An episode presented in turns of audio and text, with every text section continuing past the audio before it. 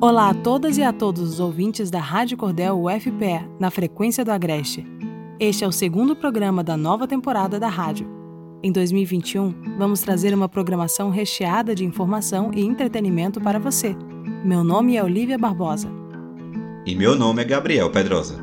Nós estaremos juntos para mostrar as produções de estudantes, professores e técnicos do Centro Acadêmico do Agreste, o campus da Universidade Federal de Pernambuco, em Caruaru. Nessa temporada, seguimos trabalhando ainda de forma remota. Assim, preservamos a saúde de todos os envolvidos nas produções da Rádio Cordel UFPE. Começamos a temporada 2021 da Rádio Cordel UFPE apresentando a série de podcasts sobre a vida e obra do instrumentista Tavares da Gaita. Vamos acompanhar agora o segundo episódio da série As Sanfonas de Tavares da Gaita, com criação, produção e locução de Evandro Leonardo. O Centro Acadêmico do Agreste da Universidade Federal de Pernambuco apresenta as Sanfonas de Tavares da Gaita.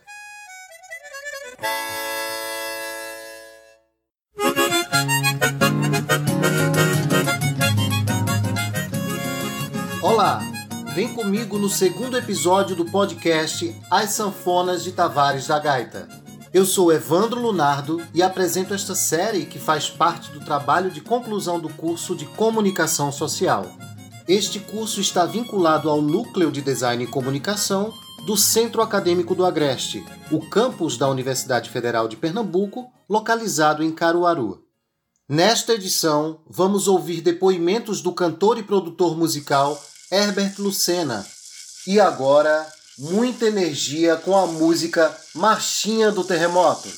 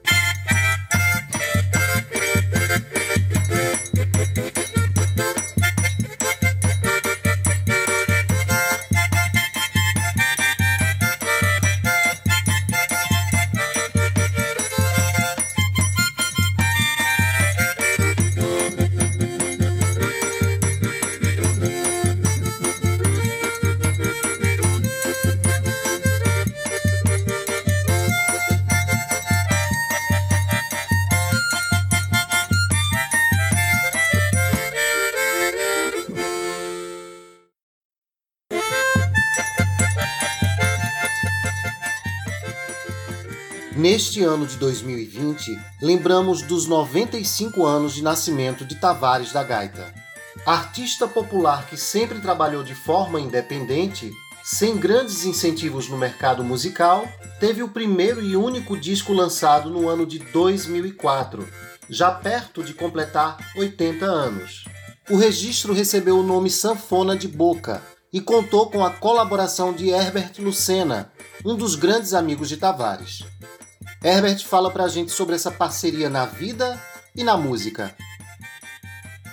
Eu conheci Tavares da Gaita no começo dos anos 80 em Caruaru. Foi nessa época que eu comecei a me interessar por música e sempre encontrava Tavares na Rua da Matriz ou no, no período junino ele acompanhando alguns artistas nas peças de teatro que tinha alguma, algumas companhias em Caruaru de teatro que contratava Tavares da Gaita para tocar percussão é, nas peças, nos musicais. E nessa época eu fui morar em Recife e voltei para Caruaru no começo dos anos 90.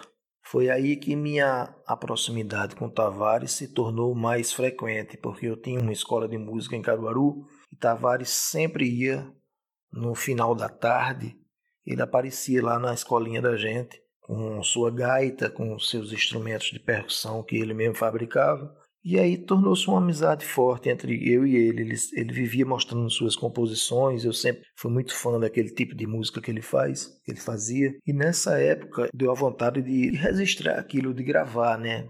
Naquele, naquele período era muito difícil um artista de cultura popular, alguma gravadora se interessar pelo, pelo trabalho. E nesse período, nessa época, eu encontrei e conheci um músico paulista chamado Márcio Werneck, e um outro músico carioca, um gaitista chamado Jefferson Gonçalves. E a gente montou esse trio para produzir, tentar produzir e lançar o primeiro disco de Tavares da Gaita. Herbert Lucena também comenta sobre os desafios na época para lançar o disco. Consegui um estúdio em Caruaru e a gente montou uma equipe para gravar estava pronto o áudio, mas aí não tinha verba para poder a gente lançar esse disco. Então, Márcio Werneck, na época, é que Márcio é ator e músico, estava fazendo algumas, algumas produções especificamente em Caruaru, no São João, e tinha acesso a, algumas agências de publicidade, a, a, é, empresas, e conseguiu um patrocínio para a gente gravar, para a gente conseguir lançar esse disco de Tavares. Esse disco foi lançado em Recife e em São Paulo. Tavares não quis, na época, fazer o lançamento em Caruaru, porque ele dizia que Caruaru foi sempre muito cruel com o trabalho dele, que ninguém valorizava o trabalho dele. Não queria de jeito nenhum que esse disco dele fosse lançado em Caruaru. Eu acho que a minha contribuição, a de, de Jefferson Gonçalves e de Márcio Werneck, foi válida nesse trabalho de, de Tavares da Gaita. Eu me sinto muito honrado de ter feito isso.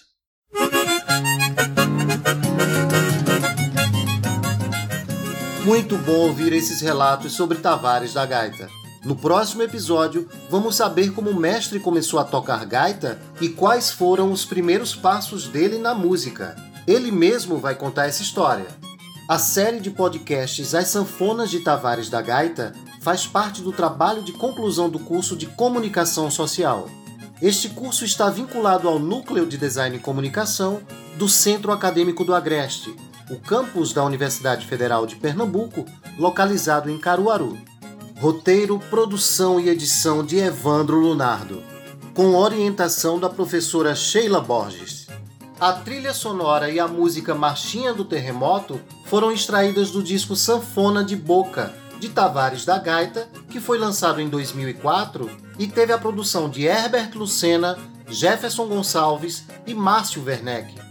As 10 edições do podcast As Sanfonas de Tavares da Gaita estão disponíveis na plataforma online de áudio SoundCloud.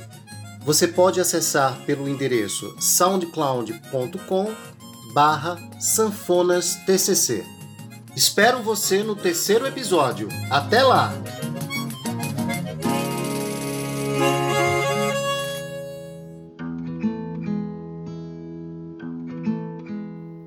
Esta é a Rádio Cordel UFPE, na frequência do Agreste. Você acabou de acompanhar o segundo episódio da série As Sanfonas de Tavares da Gaita, produzida por Evandro Lunardo. O programa de hoje teve edição de Carla Nogueira e redação de Gabriel Pedrosa. A Rádio Cordel UFPE está no Spotify, no Anchor, no Radio Public, no Overcast, no Pocket Casts, no Google Podcasts e no Breaker. O script do programa de hoje está disponível no site da Rádio Cordel. É só acessar www.radiocordel.ml. Trilha sonora de Gabriel Villanova. E se quiser se comunicar com a gente, estamos no WhatsApp. Anota aí: 992781485. Estamos também no Instagram, segue a gente por lá, arroba Rádio Cordel, tudo junto e no Facebook na página do Observatório da Vida Agreste. Eu sou Gabriel Pedrosa. Até o próximo programa. Aqui é Olivia Barbosa. Fique ligado na Rádio Cordel UFPE na frequência do Agreste. Tchau!